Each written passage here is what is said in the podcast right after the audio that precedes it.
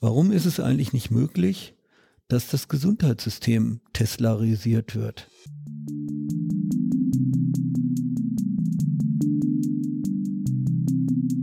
Die Politik muss sich erstmal dazu bekennen, dass sie sagt, sie ist bereit, hier Geld reinzustecken.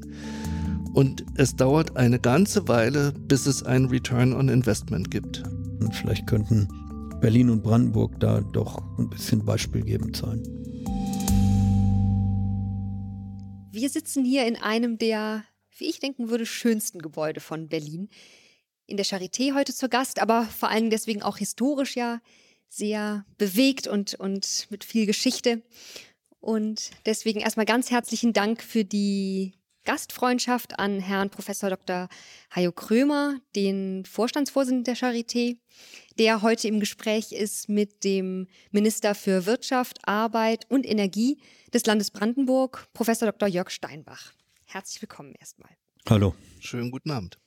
Wir sind heute bei der vierten Folge des Podcasts Gesundheitswirtschaft der Berliner Wirtschaftsgespräche.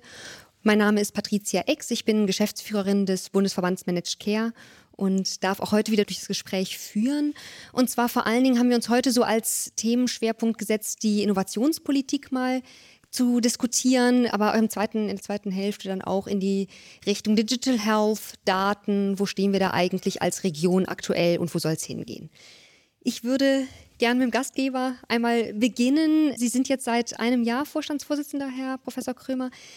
Was würden Sie sagen, was waren so die Grundlagen, in die Sie in der Zeit legen konnten, um diesen Innovationsstandort auszubauen?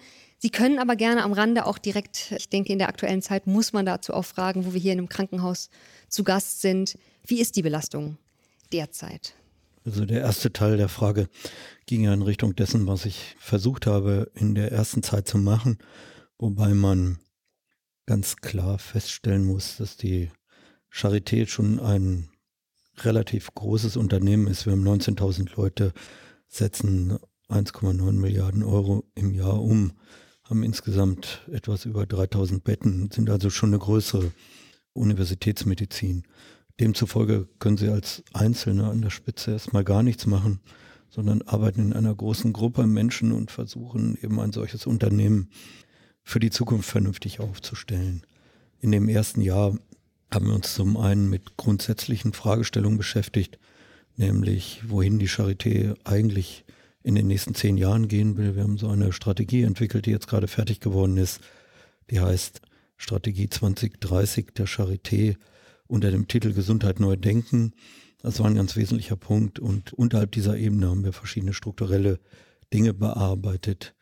Ein wesentliches, das zu nennen ist, ist die Integration des Berliner Instituts für Gesundheit, das in einer 90-10-Finanzierung vom Bund und vom Land Berlin finanziert wird und als dritte Säule in die Charité integriert wird. Dieses Institut beschäftigt sich mit Translation, also der Übersetzung von aktuellen Forschungsergebnissen in unmittelbare klinische Behandlung und eröffnet damit formal eine neue Säule an einer universitären Medizin. Natürlich war das Jahr beziehungsweise die 15 Monate, die ich jetzt übersehe, zumindest ab März sehr stark geprägt durch die aktuelle Pandemie. Die zweite Welle beschäftigt uns im Moment sehr. Man kann auch sagen, dass sie uns belastet, weil wir doch deutlich mehr Intensivpatienten haben als in der ersten Welle. Gleichzeitig auch ein nicht unerhebliche, sagen wir mal, Außeneintrag in die Charité durch die deutlich stärker infizierte Bevölkerung des Landes Berlin. Und insofern sind wir im Moment in der Mitte, hoffentlich in der Mitte der Bewältigung dieser Pandemie und mit der Kombination aus struktureller Vorwärtsentwicklung und aktueller Pandemieentwicklung oder aktueller Pandemiebekämpfung ziemlich gut beschäftigt. Das kann ich mir vorstellen. Herr Professor Steinbach, Sie, vielleicht wenn wir mit der Pandemie beginnen, beobachten die natürlich vor allen Dingen auch aus einer wirtschaftlichen Brille, zumindest beruflich. Vielleicht können Sie dazu erst auch mal eingehen, wie Sie dieses Jahr bewerten und beobachten und die aktuelle Belastung.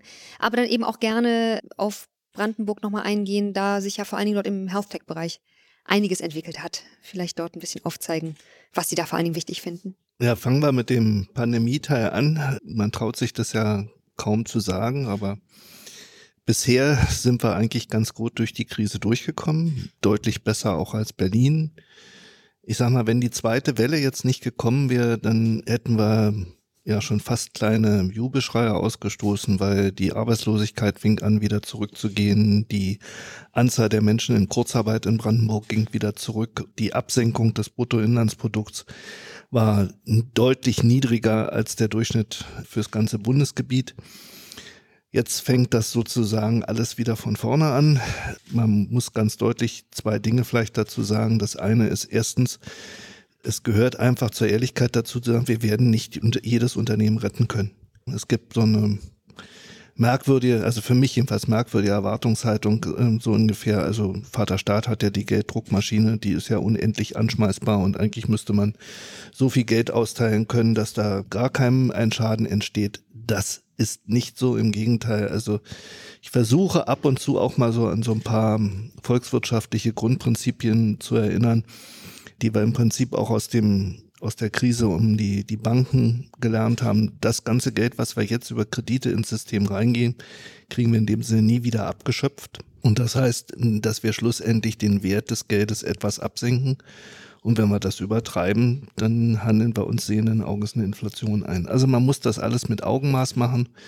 Und dabei wird es dann auch Verlierer geben, das muss man auch ganz deutlich sagen. Und da sollte man lieber etwas ehrlicher sein und hinterher sich freuen, wenn es weniger getroffen hat, als da irgendwelche Wolkenkuckucksheime hm, zu versprechen. Das Zweite ist, ich glaube, Herr Krömer kann mir da recht geben, ich habe ja aus meiner beruflichen Vergangenheit, wie ich immer sage, aus meinem ersten beruflichen Leben, ich habe ja selber mal Katastrophenschutzpläne gemacht, ich habe Katastrophenschutzübungen gemacht bei Schering und ähnliches, Stabsrahmenübungen und alles, was dazugehört. Das hat niemand von uns in der ganzen Bundesrepublik, kann man das glaube ich so sagen, hat niemand von uns vorher geübt. Und das heißt, wir packen Übung und reale Bewältigung gleichzeitig in einen Topf. Und weil das so ist, machen wir auch von der Politik her Fehler. Da sollte man nicht erwarten, dass wir das perfekt machen.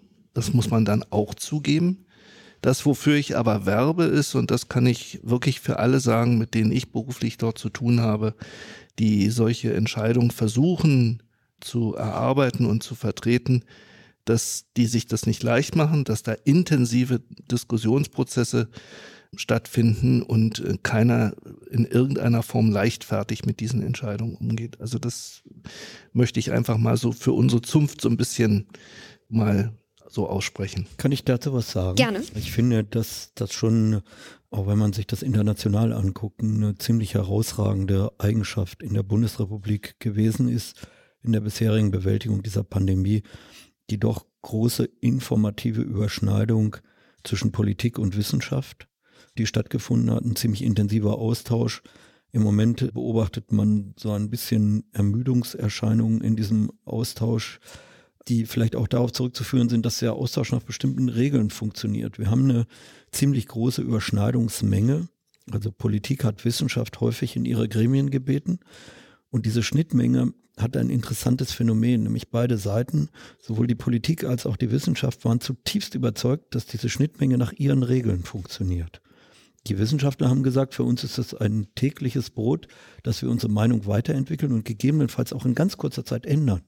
Während die politische Seite gesagt hat, wenn wir das bei uns machen, dann sind wir politisch relativ schnell tot, wenn wir fundamentale Meinungsveränderungen in kurzer Zeit durchziehen. Und ich würde das für weitere Ereignisse oder überhaupt für die weitere Entwicklung in der Bundesrepublik für essentiell halten, über diese Schnittfläche nochmal nachzudenken, ob man die nicht bewusst kultivieren will für zukünftige Probleme und auch die Spielregeln, nach denen diese Schnittfläche funktioniert, ein Stück weit miteinander definiert. Auf der anderen Seite ist für mich genauso klar, dass ich zumindest bis jetzt in keinem Land der Welt diese Pandemie lieber erlebt hätte als in Deutschland. Ja, das glaube ich. Nein, also eine Auswertung gehört sozusagen hinterher ganz definitiv dazu. Ich hoffe, dass wir alle dann noch die Kraft haben, das dann auch wirklich zu machen. Aber das, was Sie sagen, auch das Verständnis gegenseitig zu wecken, weil ich sage mal, das, was der Wissenschaftler sagt, ist ja nicht für jeden automatisch verständlich, ja, weil er macht ja auch viele Nebensätze, die die Randbedingungen mit betreffen und die für ihn dann auch wieder ausmachen, dass er keine absolute, sondern nur eine tendenzielle Aussage macht und so weiter und so fort. Das versteht man ja eigentlich nur, wenn man selber aus der Wissenschaft kommt. Und insofern, also ich mache das im Augenblick gerade relativ intensiv, dass ich mich an Abenden verschiedenen Städten in Brandenburg über Videokonferenz zur Diskussion stelle und versuche, diese Dinge zu erklären. Weil das ist nicht von vornherein nur aus einem Zeitungsartikel oder aus einer Nachricht eine, erkennbar oder nachvollziehbar. Wir müssen da viel mehr erklären und es ist selbst für Kollegen manchmal schwierig, das eine oder andere nachzuvollziehen. Und diese Form von Erklärung, wie Sie die betreiben, ist ja wahrscheinlich einer der wenigen Wege, diese sich immer weiter öffnenden Differenzen in der Gesellschaft, so wie Sie gestern auch bei den Demonstrationen hier in Berlin erlebt haben, ein Stück weit zu überbrücken, soweit das überhaupt möglich ist. Aber ich glaube, wir sollten nichts unversucht lassen, sagen wir mal, das gegenseitig zu erklären, was hier passiert und warum hier was passiert und da auch entsprechend versuchen, Überzeugungsarbeit zu leisten. Inwiefern würden Sie sagen, dass im Moment schon eine Evaluation auch des laufenden Prozesses stattfindet, der sozusagen die nächsten Monate beeinflusst? Und wie sollte es ansonsten äh, sein? Müsste das aktuell noch mehr stattfinden oder kann man da warten, bis sich die Wogen ein wenig geglättet haben, um dann sozusagen eine, eine Gesamtevaluation zu machen? Ich glaube, eins der Probleme sind diese ähm, Post-Hoc-Evaluationsprozesse, die so tun, als wenn das Wissen zum Zeitpunkt der Evaluation schon zum Zeitpunkt der Entscheidung zur Verfügung gestanden hätte. Und das ist was, was mich in Teilen sozusagen diese Post-Hoc-Besserwisserei ist etwas, was mich in Teilen an dieser Pandemiebewältigung wirklich nervt. Wenn Sie sehen, welche Vorwürfe zum Beispiel jetzt gegenüber dem Bundesministerium für Gesundheit geäußert werden, weil man in einer absoluten Notsituation seinerzeit entschieden hat, und ich gehe davon aus, oder bin mir sicher, dass Herr Spahn das bewusst gemacht hat, im Bereich etwa des Erwerbs von dringend benötigten Atemschutzmasken ungewöhnliche Wege zu gehen. Das hat sich im Nachhinein vielleicht als etwas herausgestellt, was man anders hätte machen können. Aber prospektiv aus der Situation, in der man damals war, ist es absolut nachvollziehbar, warum man in einer bestimmten Form reagiert hat. Und das ist eine Situation, in der wir hier an der Charité dauernd sind. Die Entscheidungen, die wir heute treffen, die können, wenn sie richtig sind, morgen Leben retten. Oder, wenn wir sie falsch treffen, morgen verhindern, dass Leben gerettet wird. Und wir würden doch uns in jedem Fall maximal bemühen, diese Entscheidung so zu treffen, dass sie zu einem idealen Ergebnis führen. Und gerade in der Abwägung, wenn es um, um Gesundheit geht, wird man doch jede denkbare Sicherheitsmarge einbauen. Auch wenn sie sich im Nachhinein dann vielleicht als etwas überzogen herausstellt.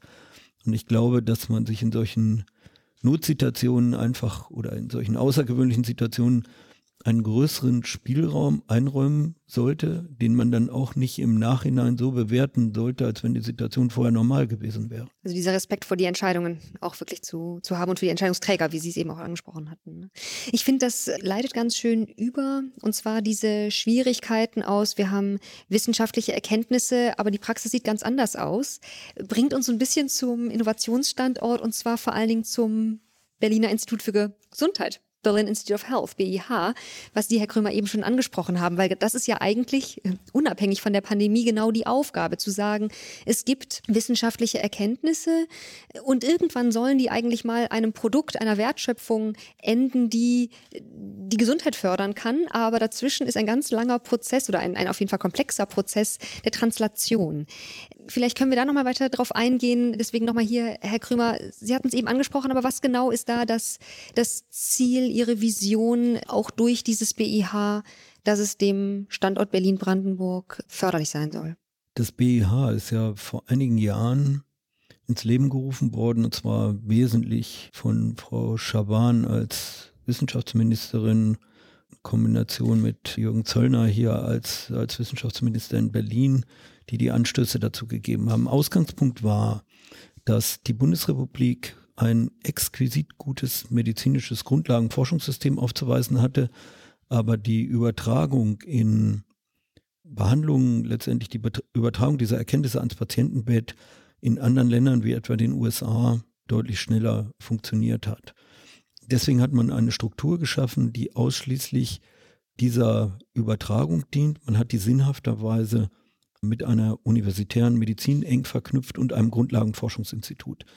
Das war die Ausgangsstruktur, die eine enge Verbindung dieses Berliner Instituts für Gesundheit mit der Charité und dem Max-Delbrück-Zentrum als Basis hatte.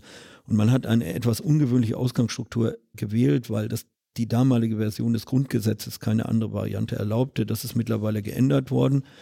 Und in der Folge hat man diese Struktur so weiterentwickelt, dass dieses Berliner Institut für Gesundheit ab dem 1. Januar 2021 in die Charité integriert wird bei einer maximalen Selbstständigkeit. Es ist mit Professor Christopher Baum, früherer Chef der Medizinischen Hochschule Hannover und der Folge Dekan der Universitätsmedizin in Lübeck gelungen, einen herausragenden Menschen als Leiter dieser Einrichtung zu bekommen.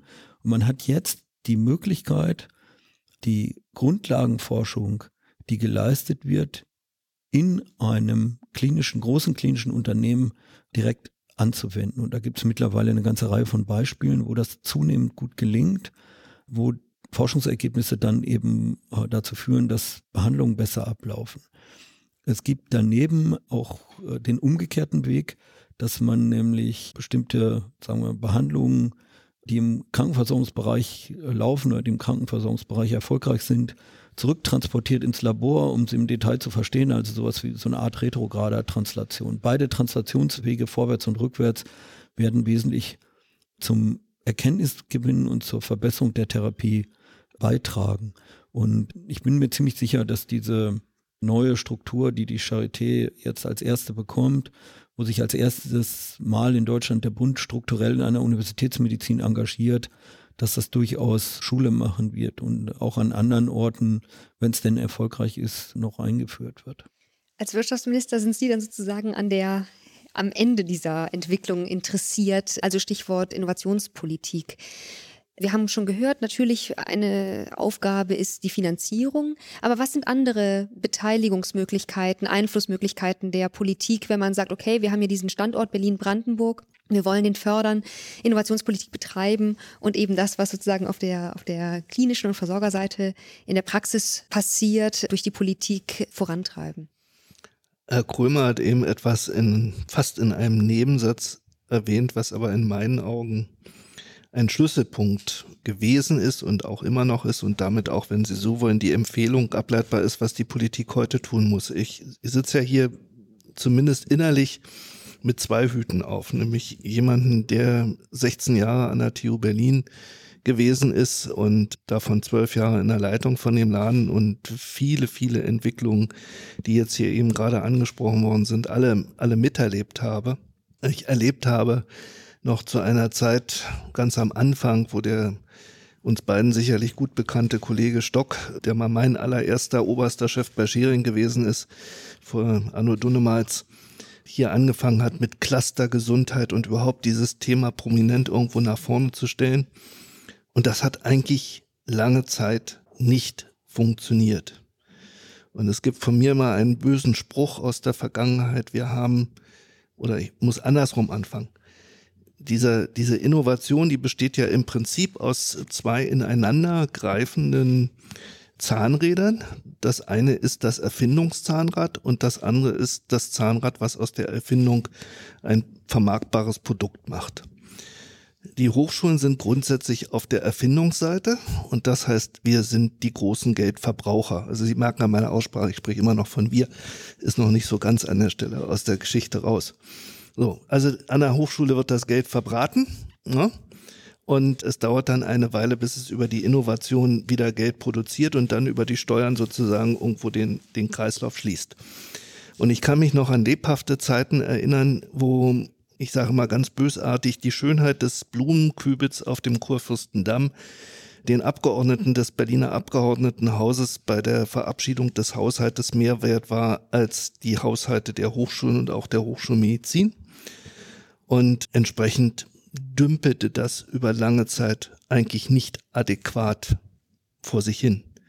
Und es bedurfte dieser beiden Personen, die, obwohl sie einer politisch unterschiedlichen Farbenlehre herkamen, aber in der Beziehung eine völlige Seelengemeinschaft hatten. Das waren Schawan und Zöllner. Und das ist einfach, wenn man ihn mal erlebt hat, das ist eine, erstens eine charismatische Figur, zweitens mit einer Vision, drittens der zur Bedingung, der im Prinzip bei seiner Berufung nach Berlin, man kann das fast wie eine Berufung bezeichnen, mit Wowerad damals bestimmte Bedingungen ausgehandelt hat, was er hier an der Stelle machen wollte und dafür sich den Freiraum geholt hatte. Und das hat er umgesetzt und plötzlich, als der gesamte Berlin-Brandenburger Raum, also ich nehme jetzt mal Potsdam und Golm und was da alles ist, ich nehme das mal alles mit dazu, urplötzlich kam raus, wir haben eine erfolgreichere und größere Wissenschaftsdichte als der Münchner Raum. Und von dem Zeitpunkt an kannte Herr Wowereit die Universitäten. Und von diesem Zeitpunkt an verkaufte er die Universitäten als ein Juwel von Berlin. Und von da aus entwickelte sich im Prinzip eigentlich dann alles relativ konsequent weiter und fand jetzt hier eigentlich in der Exzellenzinitiative auch nochmal einen wesentlichen Schritt. Aber die, die Rückfolgerung aus dem ist, die Politik muss sich erstmal dazu bekennen, dass sie sagt, sie ist bereit, hier Geld reinzustecken. Und es dauert eine ganze Weile, bis es einen Return on Investment gibt. Und das ist eine, eine Mentalitätsgeschichte, wo ich ganz deutlich sage, wo mir Frau Schawan heute fehlt, wo ich mir wünschen würde, dass Frau Kardicek einen Teil dieser Mentalität zumindest stärker zum Ausdruck bringen würde, wenn sie sie hat. Aber zumindest merke ich es nicht wirklich zu betonen, was das eigentlich bedeutet. Was waren damals alles für Innovationsräte mit Munich und, und allem drum und dran? IT bekam plötzlich einen Push. Urplötzlich war das alles auf der politischen Agenda. Plötzlich gab es hier Digitalprofessuren in Berlin und so weiter und so fort. Und wir müssen für meine Begriffe höllisch aufpassen, was Berlin betrifft, dass dieser Drive erhalten bleibt, dass diese Wertschätzung erhalten bleibt. Und ich sage sehr selbstkritisch, in Brandenburg, meine Kollegin Schüle hat jetzt dort schon wesentliche Schritte nach vorne gemacht. Aber wir haben in Brandenburg auch noch ein Stückchen aufzuholen, was dieses betrifft, was die Wertschätzung unserer Hochschulen in Brandenburg betrifft. Aber ich weiß, dass sie das mit Vehemenz vertritt. Und dann geht der Schritt zusammen mit der außeruniversitären Forschung, die dann eben die Übersetzung in den Markt macht, egal ob das Helmholtz ist, ob das Fraunhofer ist. Das sind dann sozusagen, ich hätte jetzt mal gesagt, fast Automatismen, weil diese Institutionen sind gegründet genau für diesen Zweck. Sie kriegen überhaupt nur ein Drittel des Grund ihres Budgets direkt. Den Rest müssen sie erwirtschaften, genau über Einwerbung von Drittmitteln, aber auch über Patente, Lizenzen und ähnliches. Sie sind gegründet in ihrer Rechtfertigung, dass sie Spin-offs gründen, die dann in der Start-up-Szene Dinge tun. Und wir haben zum Teil junge Unternehmen in Brandenburg in der Medizintechnik und im pharmazeutischen Bereich, die sind noch auf dem Wege, sich einen Namen zu machen. Und wir müssen aufpassen, dass die uns jetzt, sind wir wieder bei Corona, dass die uns dabei jetzt nicht bei der Gelegenheit vor die Hunde gehen. Denn das ist sozusagen diese Innovationskette, die dann zehn Jahre später auch über die Steuergelder plötzlich dann wieder das Geld zurückkommen lässt. Man muss ja mal fragen, warum wir das unbedingt brauchen, warum das vollkommen alternativlos ist, diese Wege weiterzugehen. Und dazu braucht man sich ja nur die aktuellen Herausforderungen der nächsten Jahre anzugucken. Mich wundert immer, dass die Bundesrepublik angesichts des bei uns anstehenden demografischen Wandels so vollständig entspannt und ruhig vor sich hin lebt. Für mich ist immer eine Zahl im Vordergrund. Ich bin 1960 geboren. Wenn ich den Jahrgang 1975 damit vergleiche, gibt es 1975 noch 66 Prozent der Leute. Das heißt, wir sind ein Drittel weniger Leute, jetzt mal abgesehen von Zuwanderungen. Dieses ein Drittel weniger Leute in einem solidarisch finanzierten zum Beispiel Gesundheitssystem bedeutet, dass ich viel mehr Menschen haben werde, die die Leistung in Anspruch nehmen werden und viel weniger, die etwas salopp gesagt die Party am Ende des Tages in irgendeiner Form bezahlen werden. Und der Charakter der Party ändert sich durch zwei Dinge, nämlich durch einen unglaublichen medizinischen Fortschritt. Wir hatten früher Situationen, dass sich der Fortschritt auf einzelne Felder begrenzte. Heute finden Sie fast kein Feld der Medizin, das sich nicht rasant weiterentwickelt. Ich nenne Ihnen ein Beispiel, dass Sie heute in der Lage sind, bei einem, einer kindlichen Blutkrebserkrankung völlig austherapierte äh, Kinder mit einer Plastiktüte voll Zellen zu heilen. Das ist ein Riesenfortschritt. Dieser Fortschritt kostet mehrere hunderttausend Euro und muss dann von den wenigen, die es noch gibt, in irgendeiner Form erwirtschaftet werden. Also wir haben einen extremen Fortschritt, den wir gerne einer breiten Population zukommen lassen wollen. Und der zweite Punkt, der parallel läuft, ist alles rund um Digitalisierung in der Medizin. Meine, was haben wir denn gerade in Brandenburg erlebt? Sie haben ein amerikanisches Unternehmen bei sich erfolgreich angesiedelt. Jetzt gehen wir mal fünf Jahre zurück. Vor fünf Jahren war die deutsche Automobilindustrie weltweit absolut führend. Jetzt hat man das in fünf Jahren geschafft, einen zehn Jahres Technologierückstand auf ein kleines amerikanisches Elektrounternehmen, was sich jetzt bei Ihnen niederlässt, aufzubauen. Jetzt übertragen Sie das mal auf das Gesundheitssystem. Warum ist es eigentlich nicht möglich, dass das Gesundheitssystem teslarisiert wird? Dass also in fünf oder sechs oder zehn Jahren praktisch das gesamte Geschäft über solche Wearables, wie ich die am Handgelenk habe, aus den USA, aus China betrieben wird. Und was müssen wir heute tun, um uns aufzustellen, um genau so eine Entwicklung zu verhindern? Und deswegen ist die Auseinandersetzung mit dem, äh, was Sie gerade gesagt haben, Herr Steinbach, von essentieller Bedeutung für die Zukunft der Bundesrepublik. Wir haben keine Alternative, ob wir uns damit auseinandersetzen wollen und ob wir diese Wege gehen wollen und ob wir sehen wollen, wettbewerbsfähig zu sein, sondern wir müssen uns damit auseinandersetzen und es gibt auch einen gewissen Erfolgszwang, diese Sache hinzukriegen. Wobei man gleichzeitig sagen muss, dass die Voraussetzungen die ich zumindest hier in Berlin nach den Monaten, die ich hier bin, übersehe, die Voraussetzungen, damit fertig zu werden, hier außergewöhnlich gut sind. Wie sähe ein Gesundheitssystem für Sie aus, das Sie gerade beschrieben haben, aber nicht näher dargelegt? Ein zukünftiges Gesundheitssystem ist eine Frage, über die wir abendfüllend äh, diskutieren könnten. Ich würde zunächst mal festhalten, dass das bundesdeutsche Gesundheitssystem im internationalen Wettbewerb trotz dauernder Kritik nicht so schlecht ist sehen wir in der aktuellen Pandemie, dass wir in vielen Fällen strukturell eigentlich ziemlich gut aufgestellt sind. Und dass es also nicht darum geht, dieses Gesundheitssystem komplett abzuschaffen, sondern eher als weiterzuentwickeln. Und wenn Sie mich fragen würden zu Weiterentwicklungspunkten, dann glaube ich, dass wir insgesamt in der näheren Zukunft wieder einen stärkeren Einfluss von Politik auf die Struktur des Gesundheitssystems brauchen. Wir haben das eine Zeit lang eine Art von marktwirtschaftlicher Entwicklung überlassen, die den strukturellen Anforderungen nicht wirklich gerecht wird. Wir werden, glaube ich, der Idee näher treten müssen, dass man bestimmte Gesundheitsleistungen an bestimmten Orten politisch und inhaltlich unbedingt haben möchte, ohne dass sie sich in dem konventionellen Vergütungssystem tatsächlich realistisch kostendeckend da darstellen lassen. Also ich erwarte einen höheren strukturellen Einfluss von Politik in der näheren Zukunft. Und das sieht man doch jetzt ganz gut an dieser Pandemie. Wir haben aufgrund der Art und Weise, wie wir Gesundheit finanzieren, die Idee, dass man strukturelle Vorhaltungen braucht im Gesundheitssystem, die man nur dann in Anspruch nimmt, wenn sie tatsächlich gebraucht werden. Das haben wir ja vollkommen aufgegeben. In Deutschland ist das finanziert worden, was aktuell geleistet worden ist. Und nach meinem Verständnis folgt ein Gesundheitssystem zumindest in kleinen Teilen der Idee einer Feuerwehr, die im Falle eines Brandes eingesetzt wird und bei der sie am Ende des Jahres auch niemals nachfragen würden, ob man sie danach finanziert, wie häufig sie ausgerückt ist, sondern die ist da für den Fall einer, einer Notwendigkeit. Und ich glaube, dass man eine Weiterentwicklung hinsichtlich solcher strukturellen Überlegungen, strukturellen Vorhaltungen in den nächsten Jahren sehen und machen wird. Aber da habe ich eine Rückfrage, weil das, was Sie beschreiben, das ist für mich völlig plausibel. Und ich war noch als BTU-Präsident mit meiner Ministerin in Aarhus in Dänemark und habe mir da dieses Superkrankenhaus angeguckt. Und das ist ja wirklich beeindruckend und auch von der Art, wie es durchdacht ist und allem drum und dran. Also ich nehme bloß ein Beispiel, auch ein bisschen aus der Berliner Praxis. Ich sage jetzt nicht in welchem Haus, aber Sie können sich auch ein bisschen denken an der Stelle. Es gibt schon immer die Notwendigkeit, dass mal ein CT gemacht werden muss, aber das CT dann aufgrund von Akutmedizin gerade voll ist und man auf kalten, zugigen Fluren sitzt, bis man rankommt. Das muss man da nicht, weil da kann man in seinem Zimmer bleiben oder im Café sein an der Stelle. Dann kriegt hat man bei der Aufnahme kriegt man so eine Art iPhone in die Hand und wenn man dann dran ist, dann blinkt das Ding und dann hast du auch noch ein GPS, was dir den Weg dorthin an der Stelle zeigt, sodass die Zufriedenheit mit der Art, wie man mit dem Patienten dort umgeht, einfach auch wesentlich größer ist.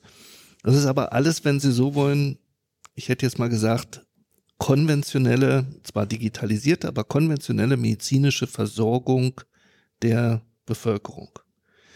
Das, was die Charité auszeichnet, auch aus meiner Beobachtung von außen, ist ihre enorme Forschungskraft. Und ich habe manchmal zumindest von außen so ein bisschen das Gefühl, dass diese beiden Dinge in der Charité auch kollidieren. Also, dass euch manchmal die Beinfreiheit fehlt, in der Forschung an der Stelle das zu tun, weil auf der anderen Seite Abrechnungssysteme für die normale Krankenversorgung euch auferlegt werden, die eigentlich mit der Forschung kollidieren, wenn du so willst. Ne? Das heißt, das, was Sie beschreiben, kann ich sofort nachvollziehen für die konventionelle medizinische Versorgung. Aber ist das auch in ein, ein System, wo Sie sagen, da behält die Charité ihre Innovationskraft auf Basis sozusagen der Forschungsintensität in dem gleichen System drin? Guter Punkt, den ich hätte bringen müssen. Ich habe nicht mein übliches Klagelied über die einmalige Unterfinanzierung der universitären Medizin in der Bundesrepublik bis jetzt angestimmt, was ich aber gerne tue.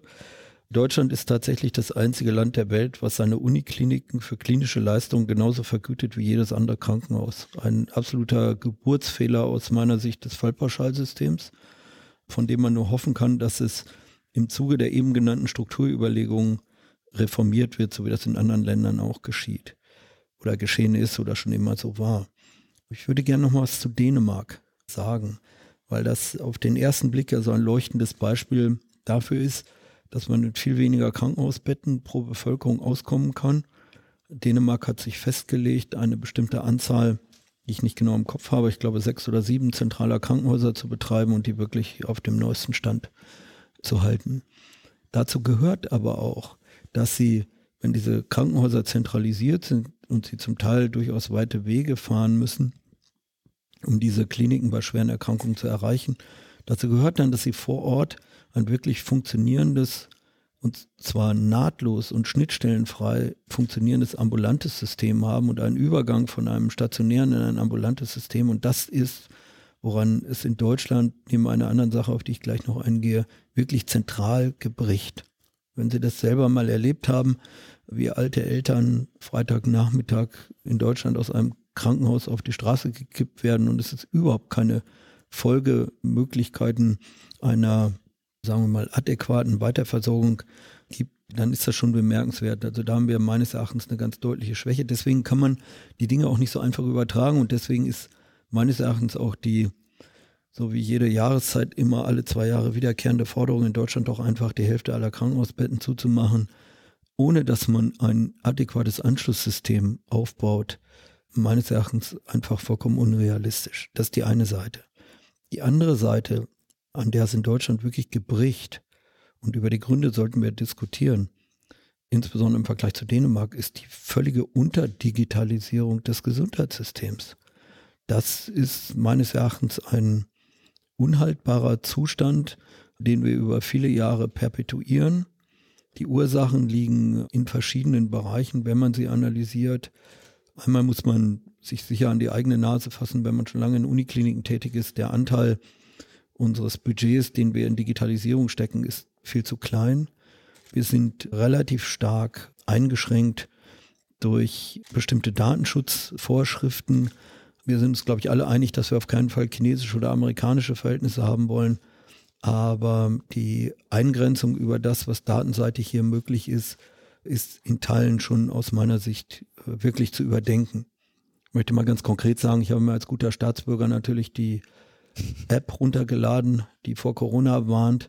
Die sagt mir jetzt alle paar Tage, dass ich einen ungefährlichen Kontakt irgendwo hatte oder mehrere, sagt mir aber nicht wann und wo, obwohl das natürlich möglich wäre und obwohl diese Information für mich absolut essentiell wäre. Weil wenn ich einen ungefährlichen Kontakt hätte und die Zeit wüsste und wüsste, dass ich zu diesem Zeitpunkt am Brandenburger Tor mit meinem Fahrrad gestanden hätte, wäre die Infektionsgefahr, die daraus resultiert, praktisch null.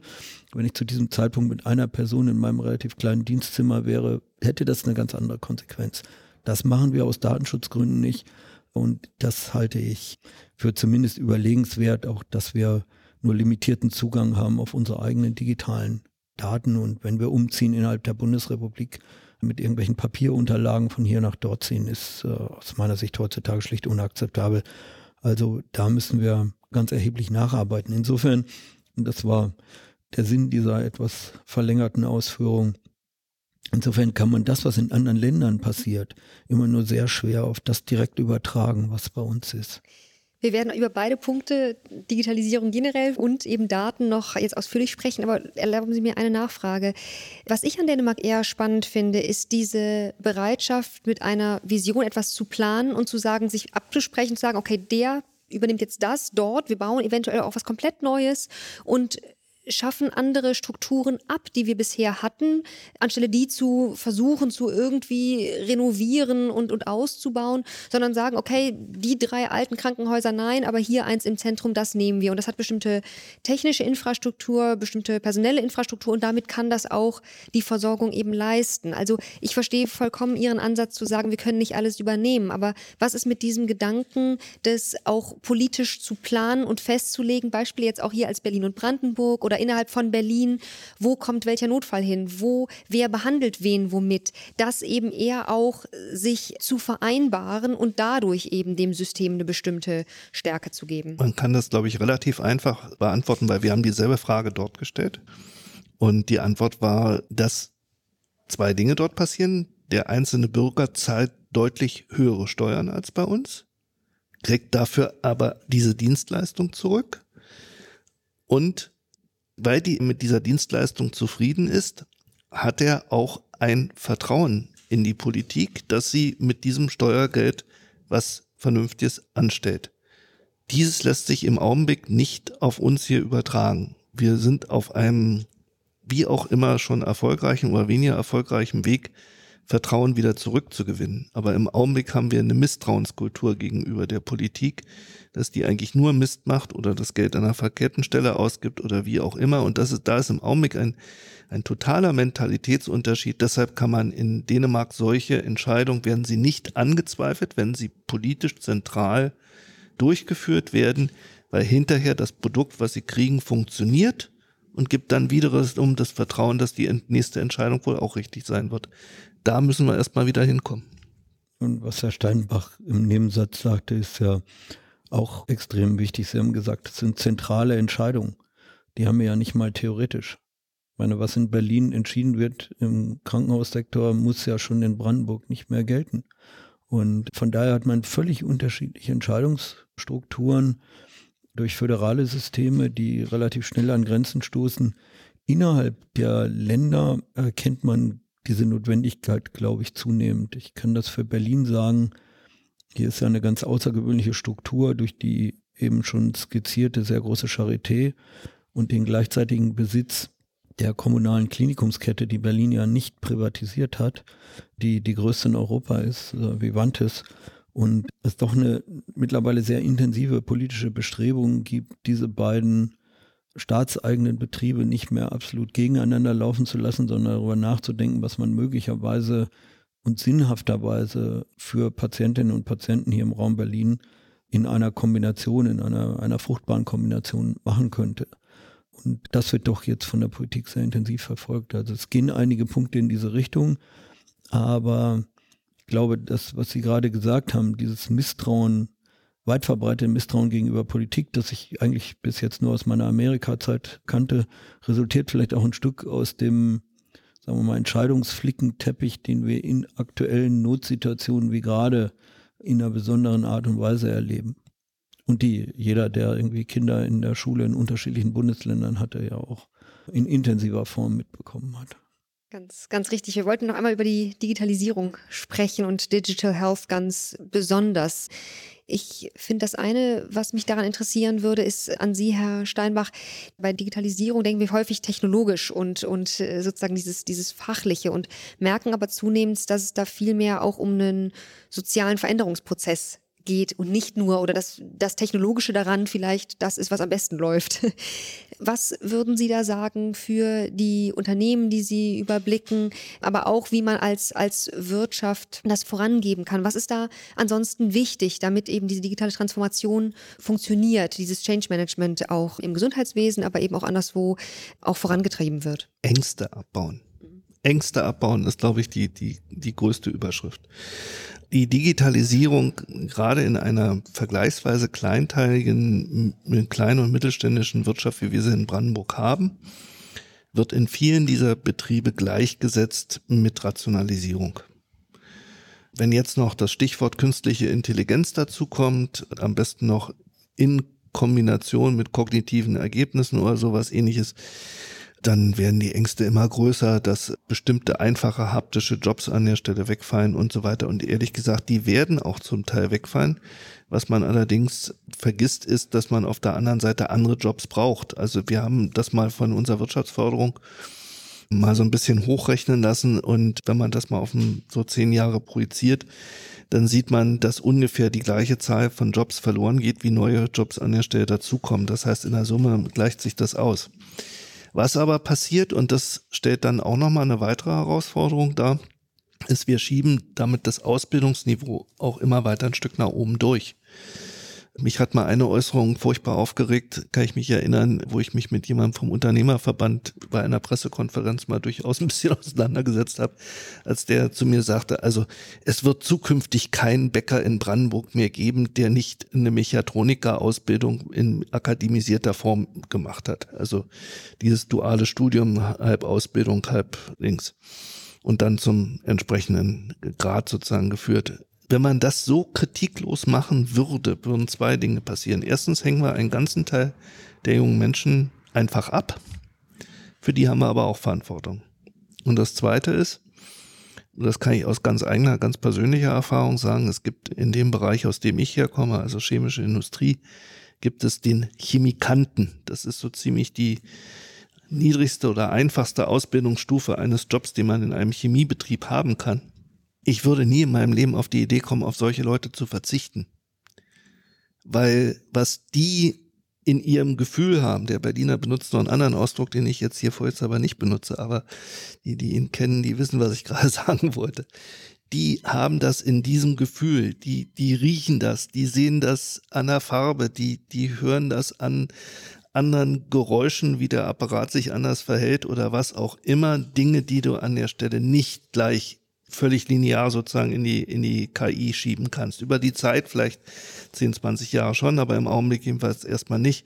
Und da brauchen wir diese Erfahrung von diesen Menschen. Das heißt, wir müssen es schaffen, bestimmte Jobs dieser Art zu erhalten, sie auch in der öffentlichen Wahrnehmung nicht abzuwerten. Also ich sage jetzt mal, einen Fehler zu wiederholen, den wir schon mal gemacht haben eine ganze Zeit lang war es mal gang und gäbe, dass ein Ausbildungsplatz grundsätzlich nur an Abiturienten vergeben wurde und nicht mehr an Menschen, die mit mittlerer Reife oder heute sagen wir MSA die Schule verlassen.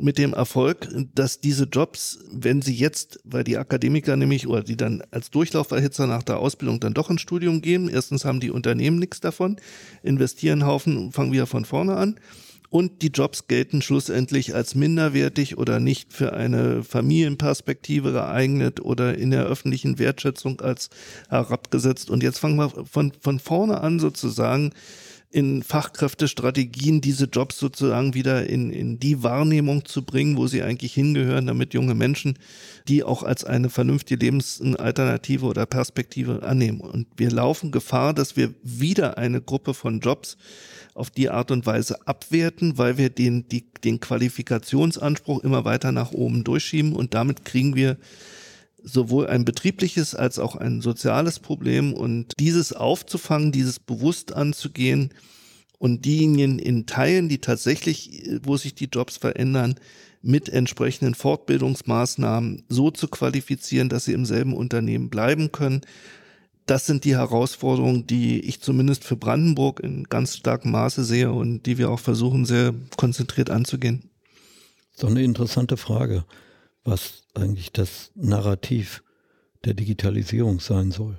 Und die, genau dieselbe Frage stellt sich ja für uns auch in einem großen Krankenhaus. Und wir versuchen zu vermitteln, dass wir diese unbedingt notwendige Digitalisierung, die ja alle Bereiche betrifft, nicht nur die Versorgung, sondern auch die ganze Verwaltung, nicht verwenden wollen, um Arbeitsplätze abzubauen, sondern um zu ermöglichen, dass in einer großen Klinik wieder mehr Menschen an Menschen arbeiten können und Aufgaben, die man relativ einfach, administrative Aufgaben, die man relativ einfach digitalisieren kann, auch konsequent digitalisieren sollte. Wir müssen das auch vor dem Hintergrund sehen, was ich vorhin sagte zum demografischen Wandel. Ich gehe davon aus, dass der Fachkräftemangel, den wir heute sehen, ein ganz leises Vorspiel dessen ist, was in sechs, sieben oder acht Jahren passieren wird. Und äh, insofern gibt es schon aus diesen Gründen einen aus meiner Sicht ganz erheblichen Handlungsdruck, Richtung der Anwendung des Einsatzes digitaler Systeme.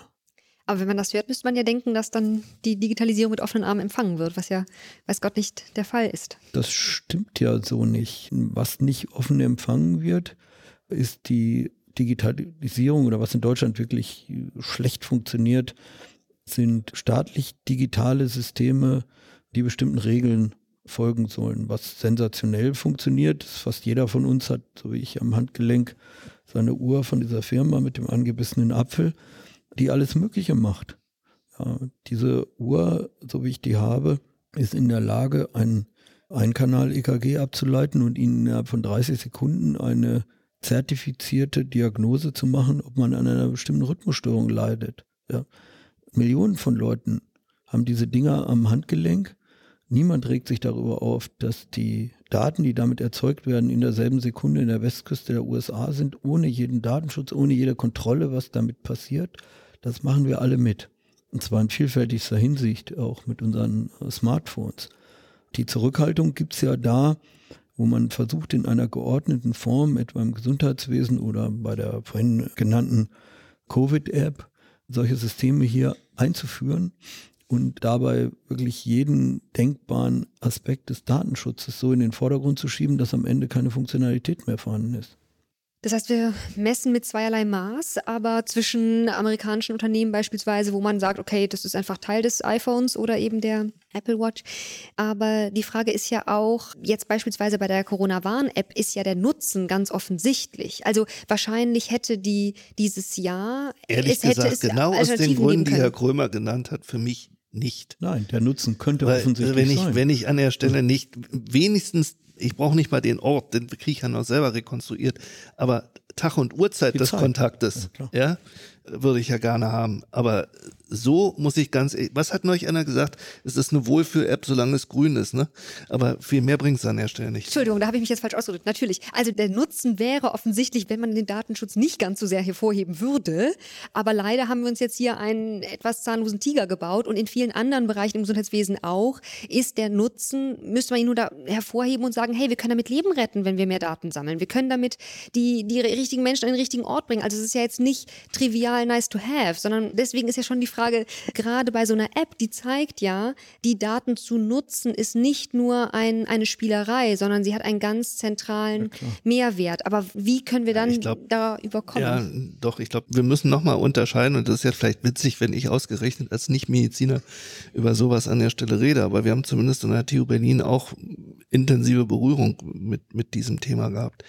Also wir müssen mal, glaube ich, unterscheiden zwischen alleine schon erstmal der Diagnostik, der Behandlung und bis hin nachher zur ambulanten Weiterversorgung, was ich vorhin an der Stelle angesprochen habe.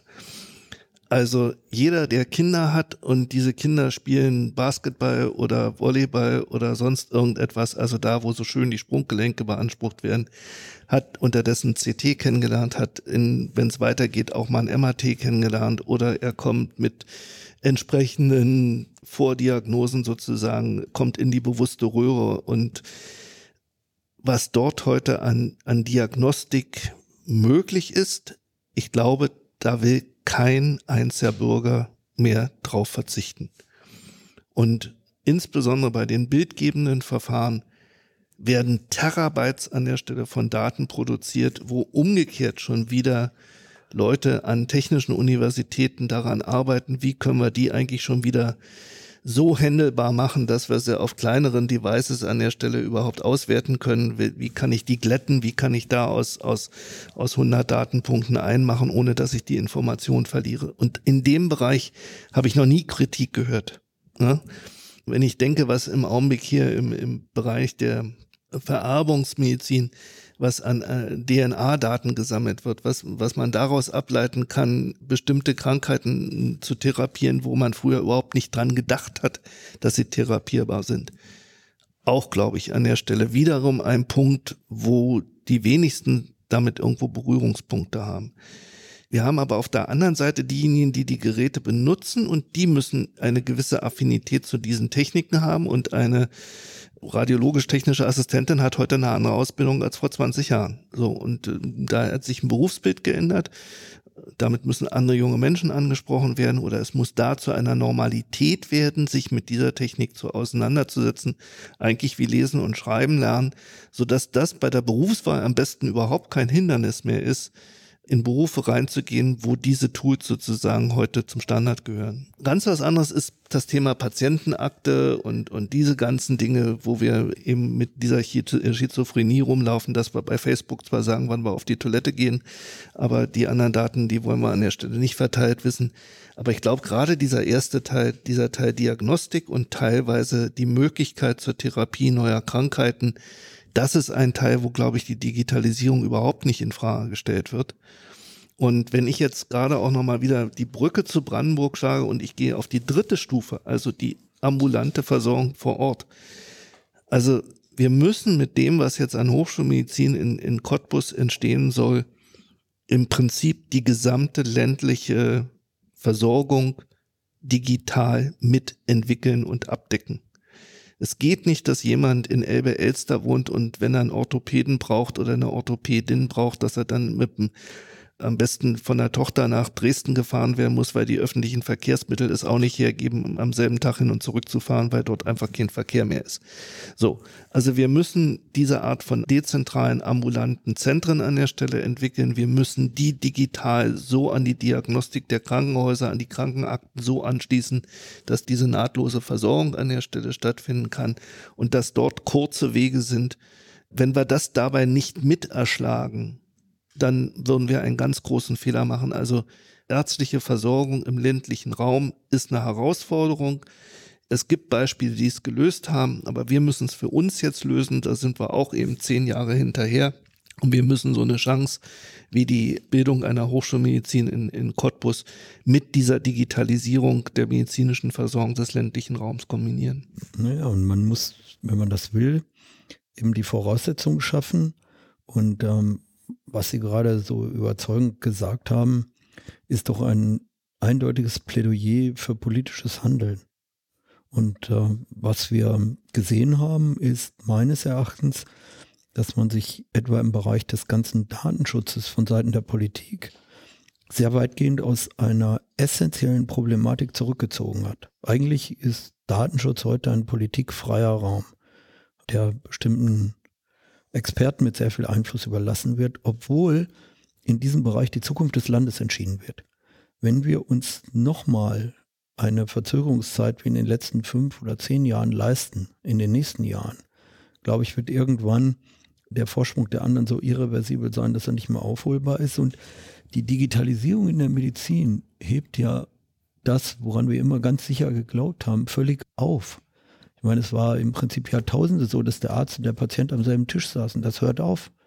Der Arzt kann irgendwo digital angebunden sein. Wenn dann der Leistung das Geld folgt, hat man auch nicht mehr die Situation, dass ein deutscher Patient von einer deutschen Krankenkasse erstattet behandelt wird und das Geld in unserem Kreislauf bleibt, sondern sie kommen in ein im Prinzip grenzenloses Versorgungssystem rein, in dem sie nur dann bestehen können, wenn sie diese Leistung auch anbieten können. Das heißt, wenn wir uns nicht sehr zeitnah hier entscheidend bewegen, glaube ich, dass eben eine, ein irreversibler Schaden entsteht. Und ich komme nochmal auf das zurück, was ich vorhin gesagt habe. Ich glaube, dass die potenzielle Teslarisierung des Gesundheitssystems eine ernsthafte Überlegung ist, wenn man sieht, wie diese Autofirma es geschafft hat, Menschen die nichts anderes wollen, als von hier nach dort transportiert zu werden, in ihrem System so einer Immersion zu unterziehen, sodass man komplett in diesem System versinkt, dann ist doch etwas Analoges nicht sehr weit gedacht, auch für das Gesundheitssystem, was von irgendwo funktionieren kann.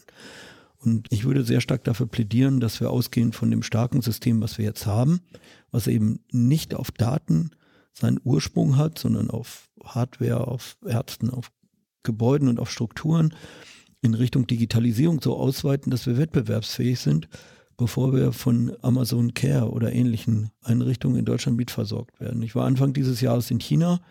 Wenn Sie sehen, mit welcher Intensität diese Überlegungen da weitergetrieben werden und wie man darüber nachdenkt, eben auch in andere Länder, basierend auf den digitalen Informationen, die man aus, aus dem eigenen Land hat, sich auszuweiten, dann ist es meines Erachtens höchste Zeit, über sowas nachzudenken. Sie beide sprechen so viele Punkte an, dass wir doch abendfüllend darüber diskutieren müssen. Aber bevor wir zu unserer Abschlussrunde kommen, wollte ich noch einmal zu dem Thema Dateninfrastruktur sprechen, weil da haben wir jetzt noch gar nicht drüber gesprochen, dass ja auch viele, gerade diese großen Datensätze eine Heimat brauchen, aber eben auch häufig erst in einem Ökosystem wirklich das entfalten können, was sie eigentlich brauchen. Da gibt es aktuell ja auch einige spannende Ansätze. Wollen Sie, Herr Scheinbar, noch kurz was dazu sagen? Ja, ich habe zumindest äh, für, für Brandenburg da eine Vorstellung, dass ich, ich nenne das immer solche Datendienstleistungszentren. Davon brauchen wir so in, in Brandenburg verteilt mindestens so drei, drei Stück vermutlich. Äh, eins im Süden Richtung Lausitz, eins im Norden Richtung Prignitz, eins in Richtung Uckermark. Die müssten dann im Prinzip an die ganzen Backbones, die wir hier im Berlin-Raum haben, alle angeschlossen werden und dann hätte man dort auch die Möglichkeit, ich sag mal, eigentlich ähnlich wie in einem Stromnetz, also auch, auch Belastungen sozusagen dieser, dieser Datenströme dort auf unterschiedliche Bereiche zu verteilen. Also da gibt es viele Visionen, die man haben kann. Das, was mir immer entgegengehalten wird, ist, ja, tolle Idee, wunderbar. Wer betreibt es? Soll es Vaterstaat betreiben? Soll es privat betrieben werden? Wer investiert? Das ist vielleicht so ein bisschen der, der, der Unterschied, dass ich immer noch Quereinsteiger bin und diese Tatsache auch gerne kultiviere, wenn Sie so wollen, dass ich versuche, von ganz anderen Seiten ranzukommen und mich auch nicht gleich von solchen Argumenten abbringen lasse und sage, damit ist alles unmöglich. Also ich glaube, wir brauchen andere Datenverbünder, selbst zwischen Berlin und Brandenburg, als wir sie zurzeit haben. Also ich gehe mal einen Schritt weiter. Vermutlich wäre ich jetzt von Brandenburgern genauso mit weißem Käse erschossen wie von Berlinern. Die Tatsache, dass damals die Fusion der beiden Bundesländer nicht geklappt hat, darunter leiden wir bis zum heutigen Tage. Ich habe allerdings die Befürchtung, dass wir weiter von einer Zusammenführung der beiden Bundesländer entfernt sind, als, als wir das schon mal waren. Aber im Prinzip sind Stadtstaaten ich kann ja jetzt, kann ja zumindest meine Brandenburger jetzt wieder versöhnen. Wir bezeichnen das ab und zu als eine Donutstruktur. Also das, was schmeckt, ist außen drum herum und das, was in der Mitte ist, ist das Loch. Herr Krömer kann das ja gleich jetzt verteidigen, aber ich musste jetzt was für meine Brandenburger Zuhörer an der Stelle tun. Nein, also das wird zu wenig vernetzt sozusagen gedacht. Das wird zu wenig tatsächlich auch in den Konzepten strukturiert gemacht. Ich bin ganz froh, dass jetzt eine ganze Reihe von Berliner Kollegen mit in der Kommission von Frau Schüle drin sind, die sich um den Aufbau der Hochschulmedizin da in Cottbus kümmern. Insofern hoffe ich, dass da viele Expertise einfließt. Aber ich möchte vielleicht einen, äh, auch, auch wenn ich ihn jetzt so ein bisschen vielleicht thematisch äh, aus der Spur führe, aber mir ist nochmal wichtig zu sagen, dass Teil dieser, dieses ganzen Bereiches Berlin-Brandenburg nicht nur auf Basis der Krankenversorgung, der Krankenhäuser, der ambulanten Versorgung und der Digitalisierung dieser ganzen Prozesse beruht, sondern wir haben auch eine ganze Reihe von kleinen Firmen, die an der vordersten Front, ich nenne mal jetzt bloß zum Beispiel Seramun, haben vermutlich viele noch nicht, noch nie in ihrem Leben gehört, aber die sind, was die Aufklärung in der Analyse von Covid-Viren und auch den dazugehörigen entstehenden Antikörpern in, in ihrer ganzen Matrix an der Stelle, wo die an der Stelle an der vordersten Front arbeiten in der Forschung und die sitzen in einem kleinen Ort in Brandenburg, den vermutlich nie ein Berliner gehört hat, dass er überhaupt existiert. So, und von diesen kleinen Hidden Champions an der Stelle haben wir eine ganze Menge. Da bin ich auch nicht mal sicher, ob die Charité die alle kennt. Da ist vielleicht auch noch mal ein Austausch möglich, weil ich glaube, da ist noch viel mehr Potenzial da. Das muss deshalb nicht eine physische Integration in das Berlin Institute of Health sein, aber eine Assoziierung, eine, eine Nutzung dieser Ressourcen, die an der Stelle da sind, da ist auf der auf der biochemischen, auf der biotechnologischen, medizintechnologischen Seite so viel Potenzial da, von dem ich glaube, dass es nur wenige überhaupt kennen, die durch Zufall mal hingefahren sind oder mir eben als Wirtschaftsminister, wo ich mir versuche, ein Bild zu machen, was wir eigentlich für, für Hidden Champions in Brandenburg haben. Das ist bitte etwas, was wir neben Digitalisierung nicht völlig außen vor lassen sollten und was zu dem Thema Innovationskraft der Region aus meiner Sicht auch gehört. Deshalb wollte ich es wenigstens, auch wenn es ein bisschen am Thema vorbei ist, gerade wenigstens nochmal erwähnt haben. Ja, dann können wir noch ein bisschen weiter am Thema vorbeireden äh, über diese Kooperation, deren Möglichkeit nicht eindeutig sehe. Ich meine, wenn ich alleine sehe, was in praktisch dem Berliner Vorort Potsdam passiert, an dem Plattner-Instituten äh, und ähnlichen Einrichtungen, das ist einfach, würde ich mal sagen, gerade auch im, im Medizinbereich wirklich weltführend. Und wir machen zu wenig zusammen daraus. Das hat, sagen wir mal, sicherlich ein paar persönliche Gründe gehabt, aber hat auch relativ viel zu tun mit der Möglichkeit von barrierefreiem Datentransfer, die nicht ganz trivial ist, aber man kann nur dafür werben, die Expertise, die in einem sehr engen Raum vorhanden ist, enger zu vernetzen. Und ich glaube, dass wir überhaupt nicht darum rumkommen werden, das in den nächsten Jahren intensiver zu betreiben, um das Potenzial aus diesen Standorten hier wirklich maximal zu nutzen. Dafür bedarf es meines Erachtens primär eines politischen Willens, diese Dinge stärker gemeinsam zu machen. Ich nehme aber eigentlich wahr, dass es eher in Deutschland zwischen den Bundesländern deutliche Abgrenzungstendenzen gibt, gerade jetzt auch in der jüngeren politischen Vergangenheit, als dass man sehen würde, dass es jetzt den ultimaten Willen gibt, zusammenzuarbeiten. Vielleicht könnten Berlin und Brandenburg da doch ein bisschen beispielgebend sein. Ich möchte am Ende eine ganz kurze, schnelle Runde mit Ihnen durchführen. Das sind drei Fragen, beginnen ein klein bisschen persönlich und gehen dann ein bisschen ins Visionäre rüber. Und Sie dürfen einfach ganz aus dem Bauch heraus in der Reihenfolge, die Sie wünschen, antworten. Die erste ist, wenn Sie wieder in Urlaub fahren können, irgendwann dann mal, geht das lieber in die Berge oder ans Meer? Bin aus Friese, geht ans Meer. Irgendwo auf die schottischen Inseln, da wollten wir letztes Jahr schon hin. Wir haben eben im Kontext von Corona vor allen Dingen über Herausforderungen gesprochen. Sehen Sie zumindest mittelfristig auch irgendeinen positiven Effekt, der neben den ganzen dramatischen das haben könnte? Also aus meiner Sicht glaube ich schon, weil es sind Technologien, in den Mittelpunkt unseres Lebens getreten, zwangsläufig sozusagen, weil sie notwendig wurden, damit es irgendwo weiter funktioniert, die sonst wesentlich langsamer in unser Leben getreten werden, die aber durchaus auch Vorteile bergen. Und die müssen wir an der Stelle erhalten. Dann kann am Ende dabei auch durchaus ein positiver Effekt rauskommen. Was wir allerdings für mal, weil wir auch heute so viel über Digitalisierung gesprochen haben, was wir am Ende nicht ersetzen können, ist das physische Treffen an der Stelle. Ich bin sehr froh, dass wir hier heute zwar mit allen Corona-gerechten Abständen, aber dass wir zusammensitzen, dass man gegenseitig die Mimik, die Körpersprache sehen kann.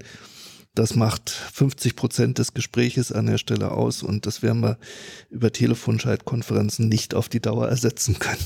Ich glaube auch, dass man durchaus positive Effekte sehen kann. Wir sind ja als eine sehr vermögende und ein Stück weit saturierte Gesellschaft aktuell in Teilen wirklich fundamental herausgefordert, was auch dazu führt, dass bestimmte Strukturen von ihrer Leistungsfähigkeit außergewöhnlich gefordert sind und dann in der Folge auch außergewöhnliches leisten. Äh, das heißt, aus diesem sozusagen Belastungstest für Gesellschaft hinsichtlich ihren Inhalten und Strukturen sollten wir meines Erachtens schon lernen, Erkenntnisse ziehen. Und insofern ist es im Moment eine maximale Herausforderung, von der ich aber hoffe, dass wir sie nicht nur negativ verarbeiten. Vor wenigen Wochen wurden die Nobelpreise vergeben. Welcher Idee oder Innovation würden Sie die geben, wenn Sie einen vergeben könnten? Gute Frage, da der eine Nobelpreis direkt hier gegenüber in der Straße vergeben würde, würde ich sagen, dass sie schon einen exzellent guten Job gemacht haben und dass die damit verbundene Innovation des genetischen Editierens schon eine der fundamentalen Zukunftstechnologien sein wird, wenn man sie verantwortungsvoll und vernünftig einsetzt. Insofern bin ich mit der Vergabe durch Leute, die viel mehr davon verstehen als ich, vollkommen zufrieden. Mir geht es eigentlich weniger vielleicht um das Thema. Mir geht es eigentlich darum, ich würde mich freuen, wenn es etwas weniger so wäre, dass diejenigen, die tatsächlich uns auf den unterschiedlichsten Gebieten durch ihren Eiweißcomputer Durchbrüche ermöglicht haben, von denen wir eigentlich alle profitieren, dafür etwas früher wahrgenommen werden als in den letzten 20 Prozent ihres Lebenszeitraums. Ich verstehe nicht immer, warum die alle am Ende erst graue Haare kriegen müssen, bevor sie vom Komitee entdeckt werden. Die Empfindungen, die dort gewürdigt werden, liegen dann meistens 20, 30 Jahre an der Stelle zurück. Den Gedanken, da wird damit er vielleicht besser verstanden wird. Ich habe heute eine Ausbildung, eine virtuelle Ausbildungsmesse für MINT-Berufe eröffnet. Was meinen Sie, was das für ein Schub für die MINT-Berufe wäre, wenn nicht bloß die älteste Generation sozusagen solche Ehrungen erfahren würde, sondern wenn du das Gefühl hättest, die Wahrnehmung sozusagen deines, dessen, was du da an der Stelle leistest, tritt früher ein. Ich glaube, das könnte das alles viel, viel attraktiver machen. Allein darüber könnte man jetzt mal den ganzen Abend diskutieren. Deswegen ganz herzlichen Dank für Ihre Zeit, für Ihre spannenden Gedanken, aber natürlich auch für die ganzen Entscheidungen und uns als Gesellschaft und, und Ihre Bereiche eben durch diese Krise zu führen. Und ich glaube, wir müssen uns erstmal entschuldigen, weil wir Ihr Konzept komplett durcheinander Das war wunderbar. Ich konnte eigentlich gut folgen. so Alles war gut. das Gewinn. Herzlichen Dank Ihnen beiden. Vielen Dank. auch.